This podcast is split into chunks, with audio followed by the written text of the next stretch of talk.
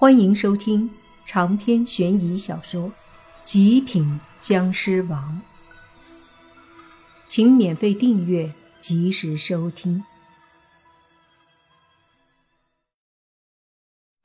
电话接通之后，果然是倪局长想要找泥巴他们帮他搞定这个案子。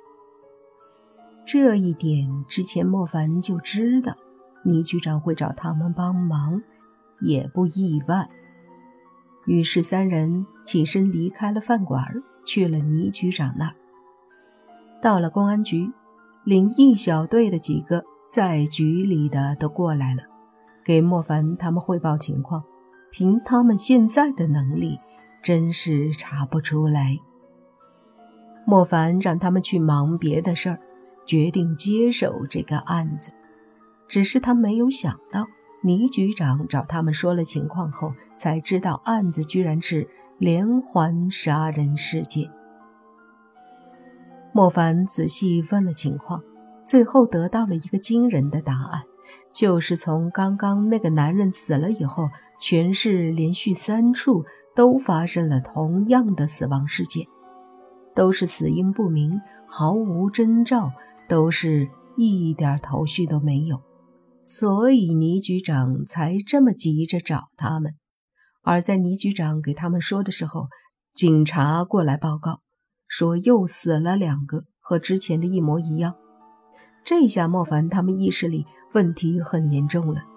距离第一个死者到现在不到一个小时，短短一个小时死了六个了。这么下去，还会死多少？倪局长郑重地看着莫凡三人：“你们也看到了，事态非常紧急，我们必须马上去解决，避免再有人死去。”莫凡三个人点头，接着倪局长把一些资料给了他们仨看着这些死者的资料，完全找不到有什么相同之处。本来以为都是男的，可接下来收到消息。又死了一个，是女的。要说唯一有相同的地方，就是这些死者都是屌丝。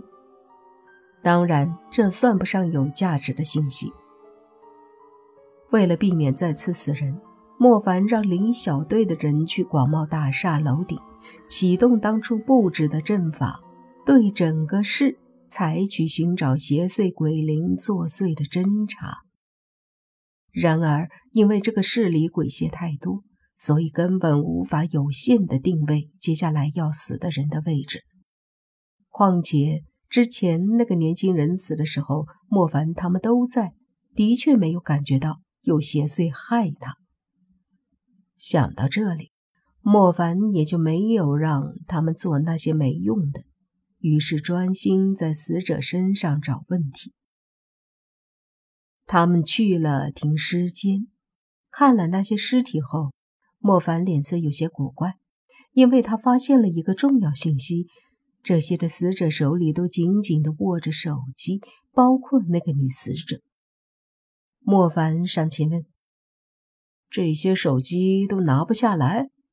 一个法医说：“对，抓得很紧，很难相信。”点点头。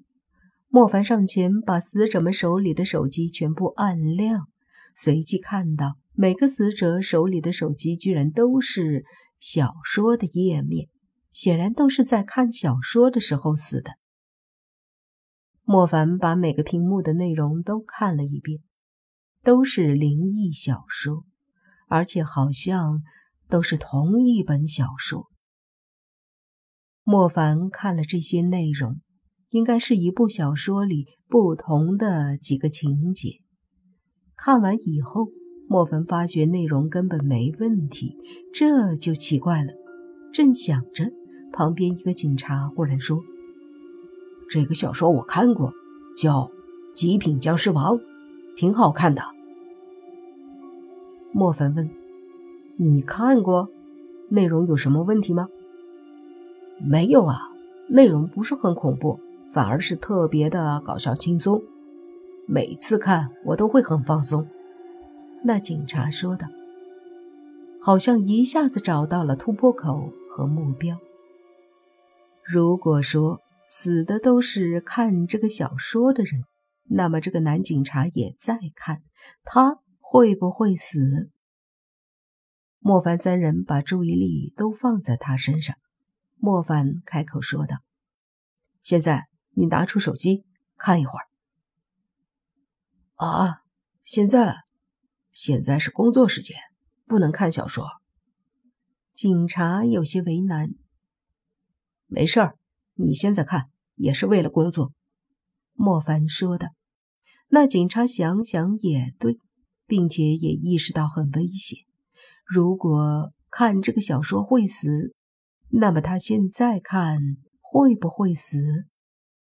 但是为了案子，他也得拼一下。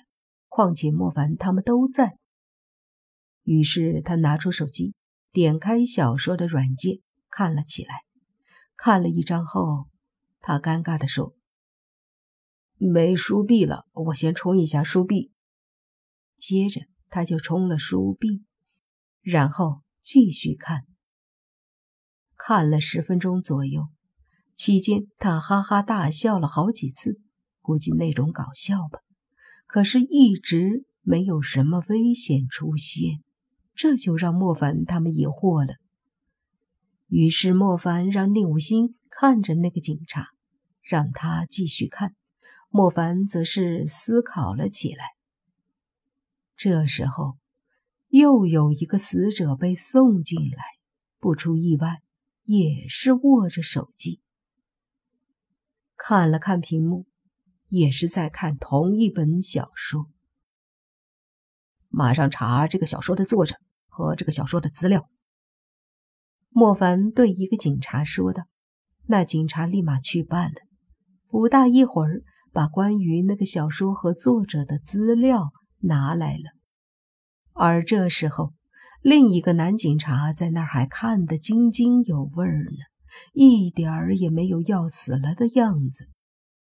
难道这个警察怎么看都不会有事儿？莫凡带着这份疑惑，把小说的资料和作者资料都看了一遍，发现这部小说在发布的网站成绩一般。而作者还挺年轻，居然也是本市的。莫凡看了看作者的住址，于是说：“吴昕，你爸，你们在这里看着，我去这个作者家看看。”两人点头，莫凡就准备离开。这时，看小说的那个警察忽然说：“咦，我好几天没看了。”就存着有空看呢，怎么才更新这么点儿？莫凡过去问：“怎么了？”没事儿，我看了下，作者好像两天没更新了，但是他从来没有断过的。警察说的。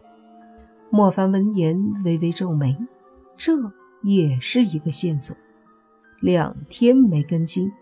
会不会和他的读者死亡有关系？于是莫凡抓紧时间，迅速赶往那个作者的家里。那是一处偏僻的出租房，只有一间房子。